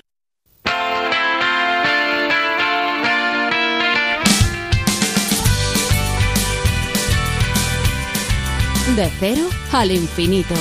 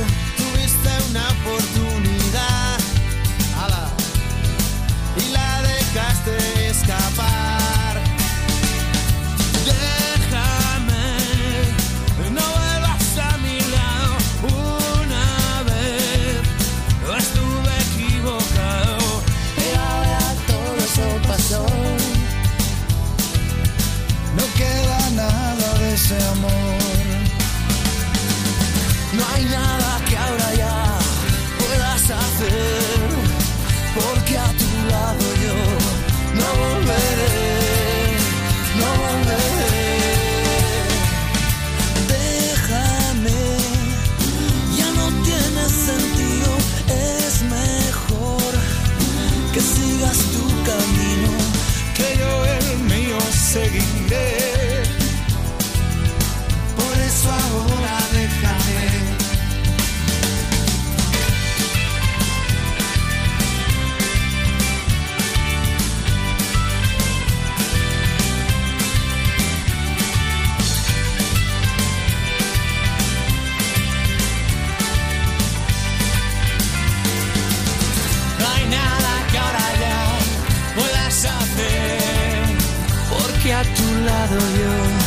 no volveré, no volveré.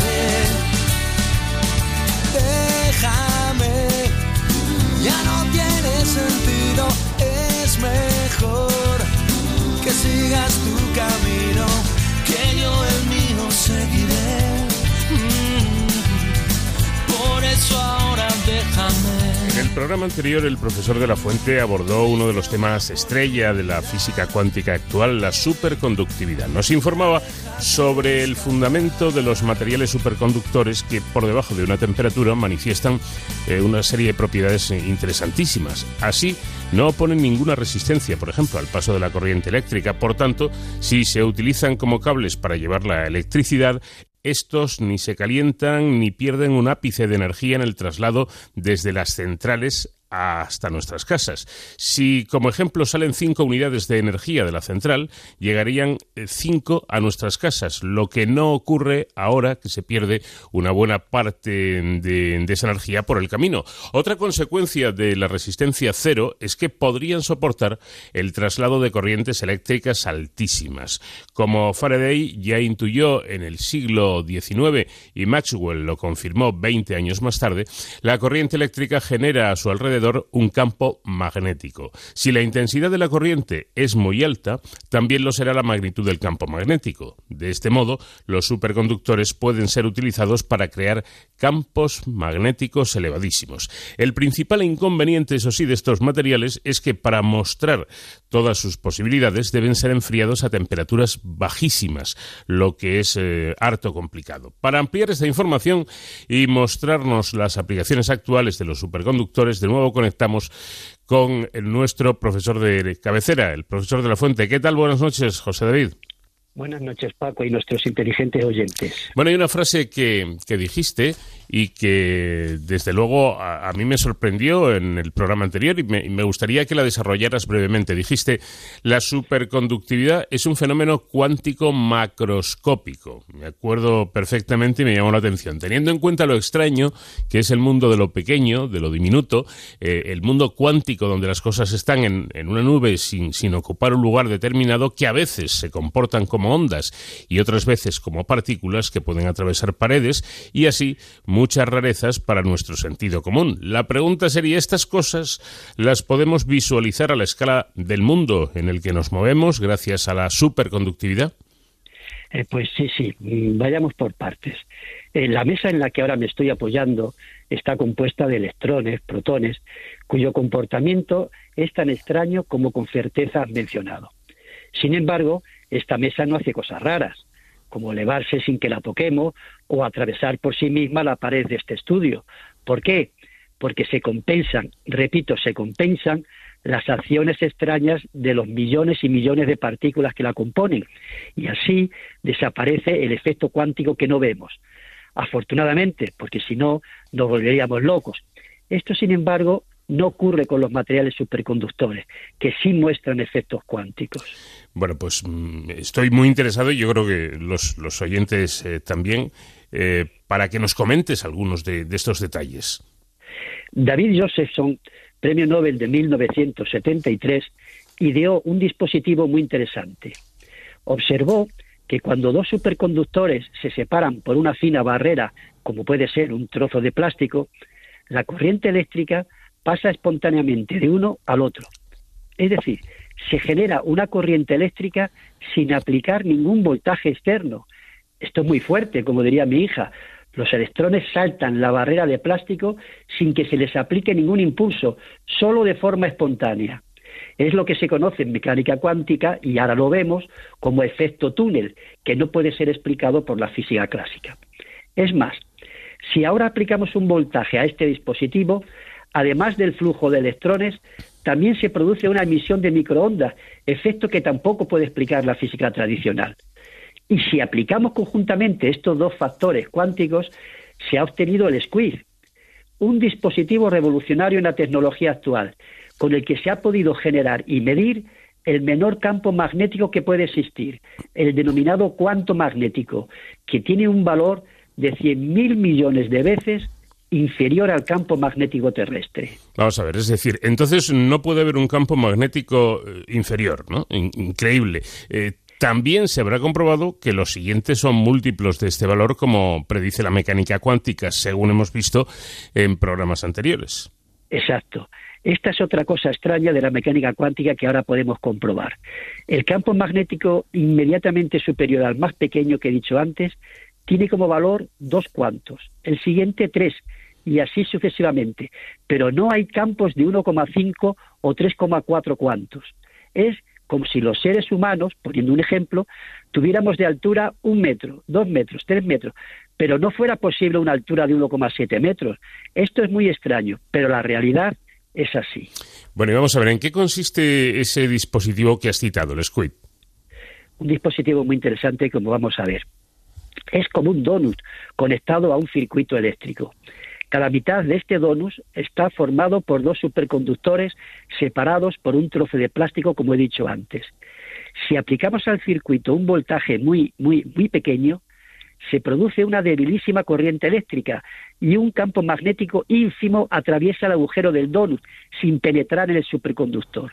Y aquí viene lo importante podemos medir el campo magnético en función del voltaje aplicado. Así, repito, se ha conseguido medir el cuanto magnético el más pequeño posible. Bueno, de tus palabras deduzco que la superconductividad, aparte de ofrecer eh, extraordinarios conductores de, la electricidad, permite generar, generar perdón, campos magnéticos de cualquier magnitud, es decir, desde el valor ínfimo de un cuanto hasta otros muy intensos. Esta propiedad, eh, José David, se plasmará en, en numerosas aplicaciones, me imagino. Eh, en efecto, en efecto. Por un superconductor puede discurrir una corriente de 5 millones de amperios por centímetro cuadrado, lo que es una barbaridad. Por ejemplo, si por nuestro cuerpo circulara una corriente de 33 miliamperios, separaría nuestro corazón. Esta es la intensidad que suele aplicarse para activarlo tras una parada cardíaca. Pues imagina una corriente 1.700 millones de veces superior. Esta es la corriente que soporta un superconductor, un cable de superconductor sin quemarse. Y, pero ahora también hay otras aplicaciones en el magnetismo de los superconductores. En varios programas, Paco, te acordarás que hemos hablado del gran acelerador de partículas ubicado en Ginebra, a 100 metros de profundidad. Es un túnel circular de unos 30 kilómetros de perímetro, que recorren partículas elementales a una velocidad grandísima, cercana a la de la luz.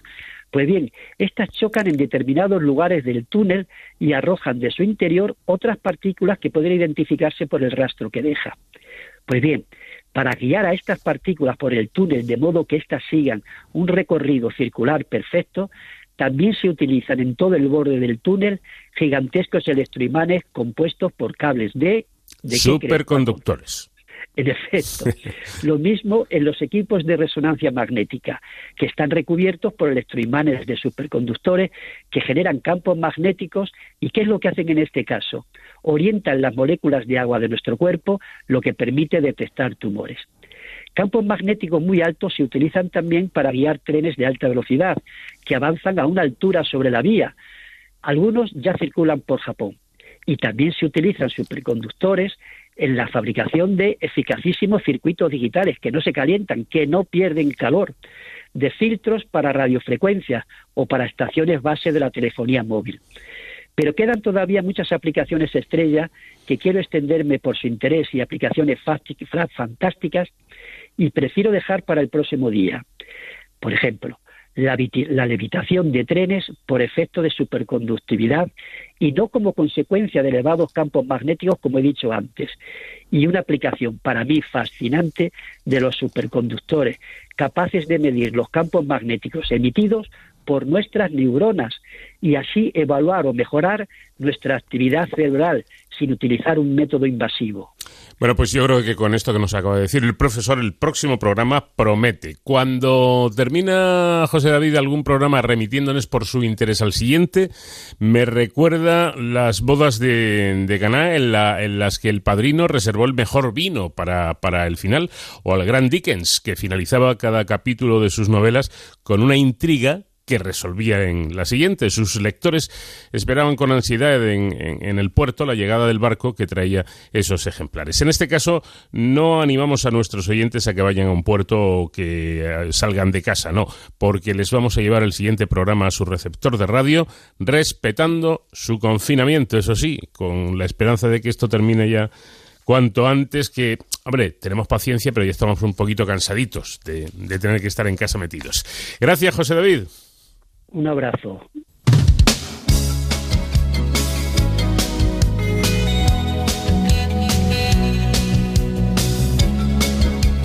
De cero al infinito.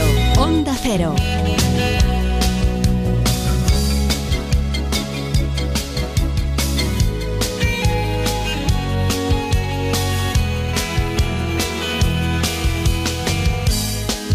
El sol de media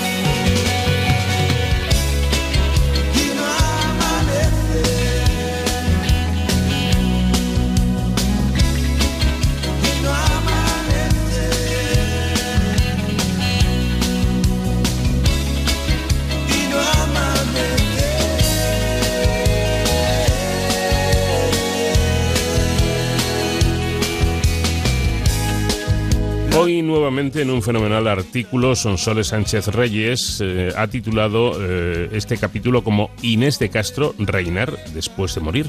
¿Qué tal Sonsoles? Buenas noches. Buenas noches, Paco. Y es que en 1341, siguiendo la práctica habitual en las casas reales de la época, se concertó el matrimonio del príncipe Pedro, hijo y heredero del rey Alfonso IV de Portugal, apodado el Bravo, con la española Constanza Manuel, hija del infante don Juan Manuel, un hombre que ha pasado a la posteridad en especial por su talento literario al ser el autor de obras como El Conde Lucanor.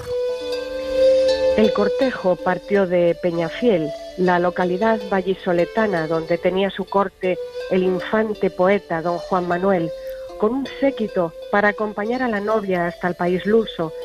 En la comitiva figuraba su prima, una bella dama gallega llamada Inés de Castro, emparentada con la familia real castellana por ser hija natural de Pedro Fernández de Castro y de la dama portuguesa Aldonza Soares de Valladares.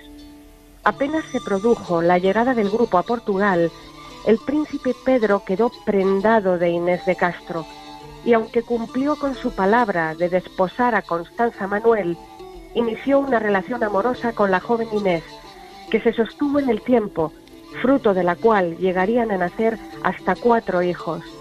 Mientras tanto, en los años siguientes, Constanza Manuel daba a luz a tres descendientes del príncipe Pedro, entre ellos Fernando, heredero legítimo al trono portugués, en cuyo parto fallecería la madre.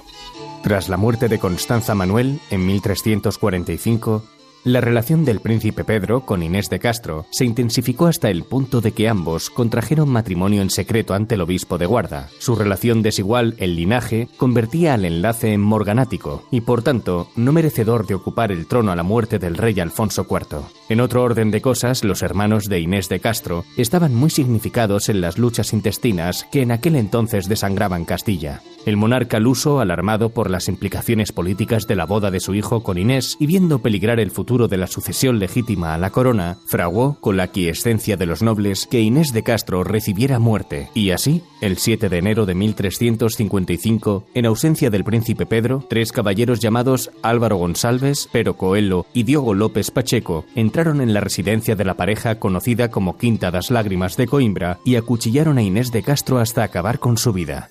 A su regreso, el príncipe Pedro, roto de dolor al descubrir el crimen, juró venganza y se levantó en armas contra su padre, el rey, firmándose finalmente un inestable cese de hostilidades que sería seguido poco después por la muerte de Alfonso IV en 1357. Al ser proclamado rey con el nombre de Pedro I, el nuevo monarca buscó a los asesinos de su mujer para hacer justicia condenó a una muerte terrible a los dos que logró apresar en Castilla, pero nunca pudo hacerse con el tercero, Pacheco, que huyó para refugiarse en la corte papal, entonces emplazada en la ciudad francesa de Aviñón. Pedro I logró que su matrimonio contraído en secreto en 1354 fuera reconocido como válido por las Cortes de Cantaede y al legitimar así la situación de su esposa, coronó a la difunta Inés de Castro como reina de Portugal. La leyenda afirma que Pedro I de Portugal mandó desenterrar el cadáver de Inés, lo colocó en el trono con la corona sobre su cabeza y obligó a los miembros de la corte a rendirle pleitesía besándole el anillo. Sus restos fueron trasladados desde el convento de Santa Clara en Coimbra hasta el precioso mausoleo construido para ella en el monasterio de Santa María de Alcobasa, 1360, una obra que el rey supervisó personalmente, por lo que la estatua yacente de Inés de Castro en piedra blanca se considera un fiel reflejo de su rostro, coronado como si hubiese sido reina en vida. El relato de los hechos aparece por primera vez en la crónica de Alfonso IV en el mismo siglo XIV, pero posteriormente la literatura y el arte lo han recogido en numerosas ocasiones, adquiriendo la relevancia de un mito romántico. Así, fue mencionado por el gran Luis de Camoens en Os Luisadas en 1572 e inspiró a Antonio Ferreira la primera obra dramática del teatro portugués, Tragedia de Dona Inés de Castro, 1558. El tema pasó a la literatura castellana y Suárez de Alarcón compuso el poema La Infanta Coronada de 1606, en el que se basó Luis Vélez de Guevara para elaborar su tragedia Reinar después de morir de 1625. Lope de Vega escribió un drama titulado Inés de Castro, que no se ha conservado en la actualidad, y ya en el siglo XX el dramaturgo Alejandro Casona volvió a abordarlo en Corona de Amor y Muerte en 1955. Francia también compartió la fascinación por el personaje, llevado al teatro por Víctor Hugo en su obra Inés de Castro en 1822 y reformulado como novela por Madame de Genlis con el título homónimo Inés de Castro a finales del siglo XVIII. Pero la pervivencia futura de Inés de Castro no solo fue en el reino de la ficción y la expresión artística, sino en muchos otros reinos terrenales. La descendencia de Pedro e Inés se fue integrando a través de matrimonios en casi todas las casas reales europeas, de modo que en los siglos XV y XVI la mayor parte de las monarquías del viejo continente tenían vínculos familiares directos con Inés de Castro. A la muerte de Pedro I de Portugal, el 18 de enero de 1367, se cumplió su última voluntad, ser enterrado junto a su amada en la abadía cisterciense, pero no al lado de ella, sino colocando un sepulcro a los pies del otro, para que en el día de la resurrección de los muertos, al levantarse ambos, lo primero que vieran fueran el uno al otro y pudieran fundirse en un abrazo. Los sepulcros fueron dañados por la invasión napoleónica, pero han sido restaurados y el monasterio que los alberga goza de la categoría de Patrimonio de la Humanidad desde 1985. Con pálido color, ardiendo en ira, en los brazos de Avero y de Alencastro, de la difunta doña Inés de Castro, el bravo portugués, el rostro mira. Tierno se allega, airado se retira, trágico fin de amor, infeliz astro, y abrazado a su imagen de alabastro, con este llanto y voz habla y suspira. Si ves el alma, nise de mis ojos desde el cielo, en que pisas palma y cedro, más que en este laurel y fe constante. Verás que soy, honrando tus despojos, portugués en amor, en rigor Pedro, rey en poder y en la venganza amante. Pues con estos preciosos versos de Lope de Vega terminamos esta historia. Gracias como siempre, Sonsoles. Hasta el próximo día. Gracias a ti, Paco. Un abrazo.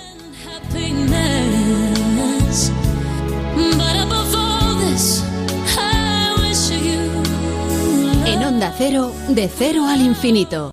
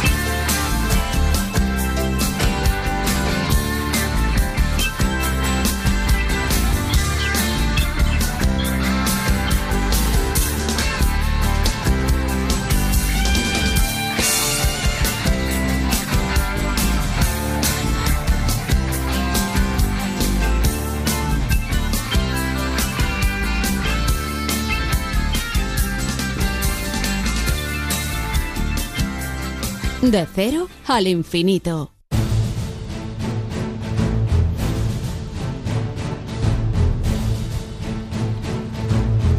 Llega el momento de cerrar ya nuestro programa con este espacio que dedicamos con David Ferrero a la seguridad y a las emergencias. Y hoy vamos a tratar de conocer, bueno, la realidad que estamos viviendo la sociedad civil, ¿no? El tener que quedarnos en casa, más en estas fechas en que en condiciones normales pues estaríamos de, de vacaciones disfrutando posiblemente en algún lugar fuera de, del, del lugar en el que vivimos habitualmente. David Ferrero, buenas noches.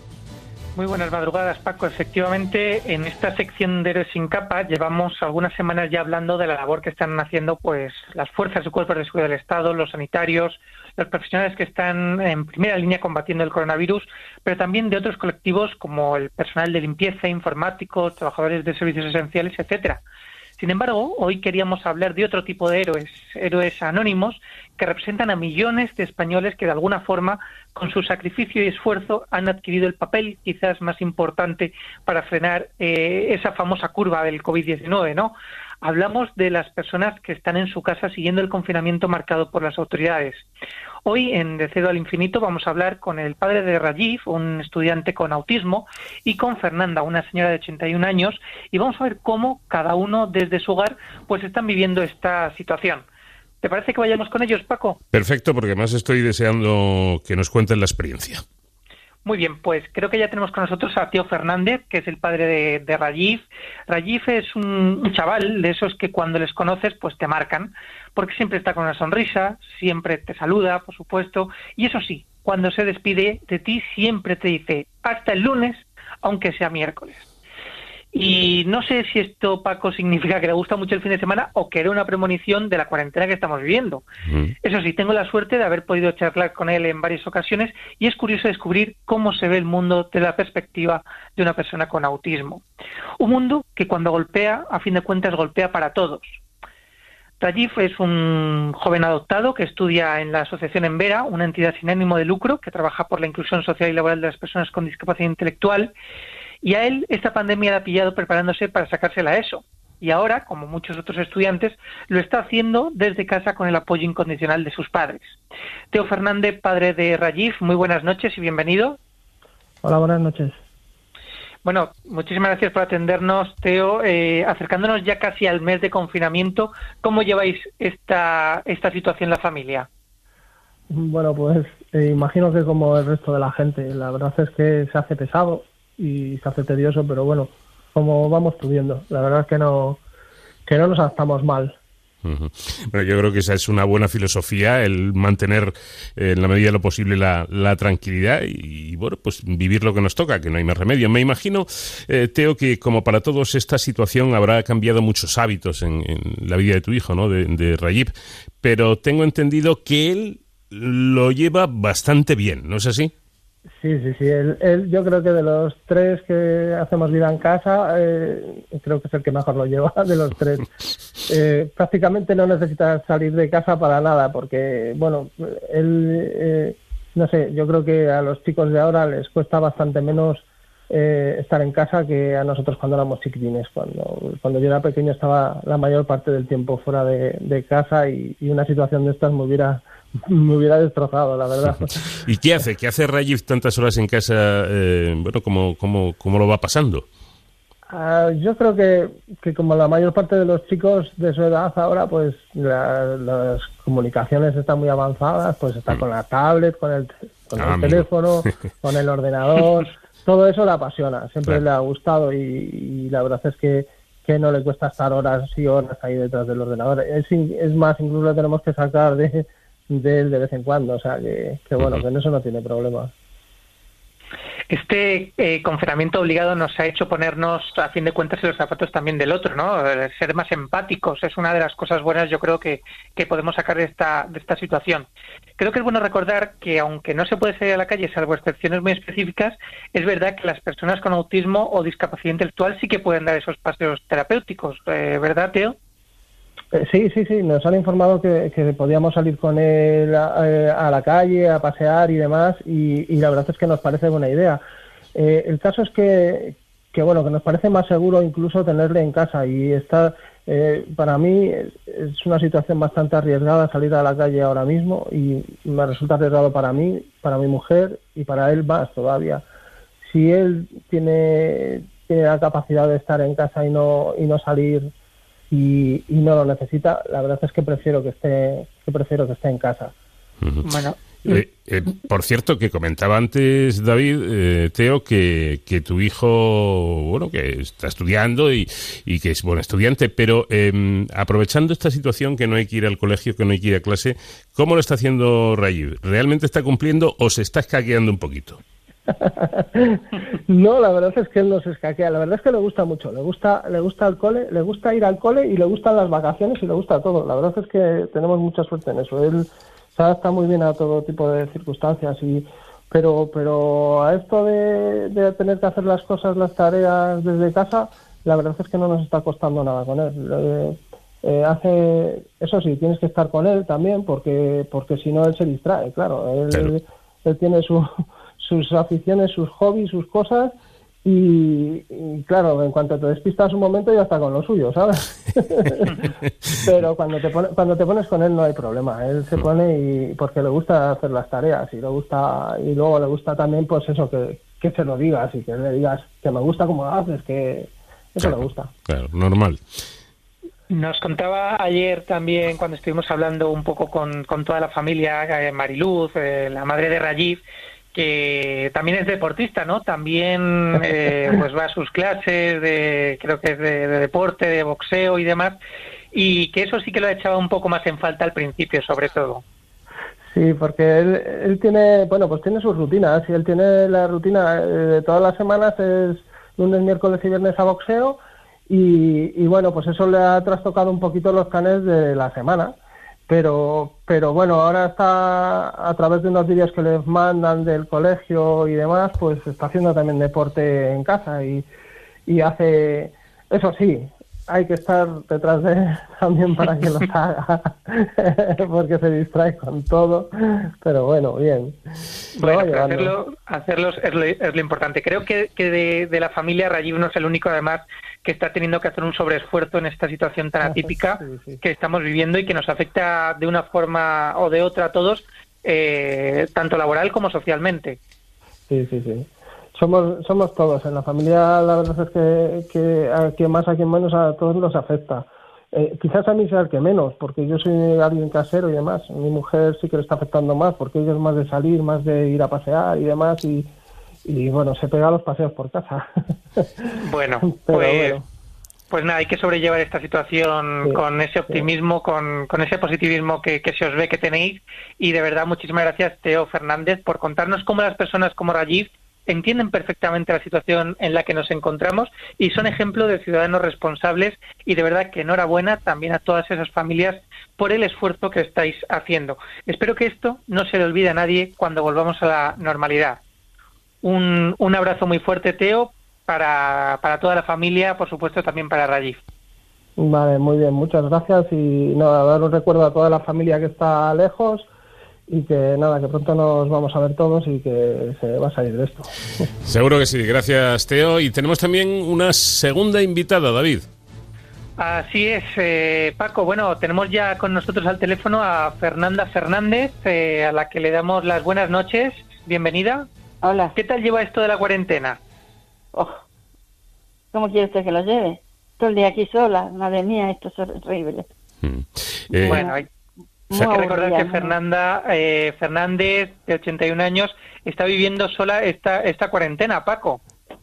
Bueno, y, y en esa soledad eh, obligada, Fernanda, ¿cómo, ¿cómo se organiza usted para, bueno, pues para hacer las tareas cotidianas, yo qué sé, ir a comprar porque hay que seguir comiendo? Eh, ¿Está contando usted con alguna ayuda, algún tipo de ayuda?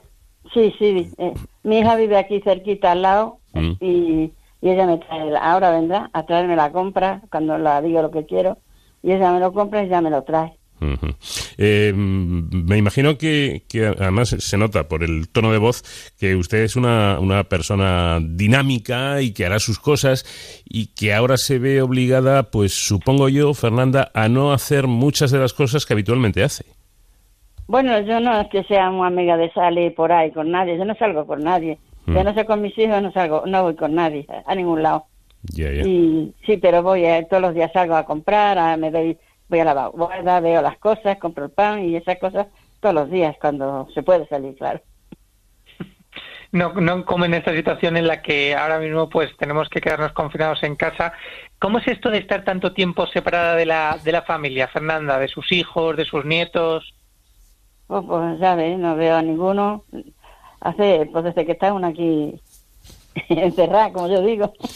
Claro, y eso me imagino que cuesta trabajo y que, es lo que peor se lleva en esta situación eh, que estamos viviendo desde los ojos de, una persona que seguro que ha pasado por muchas experiencias a lo largo de su de sus 81 años de vida que, deseamos y esperamos que sean muchos muchos más. Fernanda, para terminar, ¿qué es lo primero que le gustaría hacer cuando acabe la cuarentena y cuando podamos salir ya a la calle de una vez? Pues yo que sé, no sé ni ahora mismo no tengo ni idea, mire usted. Estar con mis hijos, juntarnos todos y hacer una comida y, y, eso para que nos juntemos todos después de tanto tiempo separados. Es decir, David, la normalidad, en definitiva, que vuelva a la normalidad, que es lo que todos queremos que vuelva a la normalidad, que vuelvan los abrazos, los besos, la familia que tan importante está siendo en estos momentos para muchas personas, aunque no estemos juntos. Fernanda, muchas gracias por abrirnos las puertas de su casa y por acompañarnos en estos minutos para contarnos su experiencia y nuestra admiración desde este programa a usted y a todos esos mayores que son un ejemplo de responsabilidad y de fortaleza para todos. Muchas gracias. Pues ahí estaban los testimonios de Teo, por un lado, padre de un chaval con autismo, y de Fernanda, esta señora estupenda que a sus 81 años nos cuenta cómo vive esta situación. Gracias, eh, David Ferrero, nuestro experto en, en seguridad y emergencias, y volvemos a escucharnos la próxima semana. Hasta la semana que viene, Paco.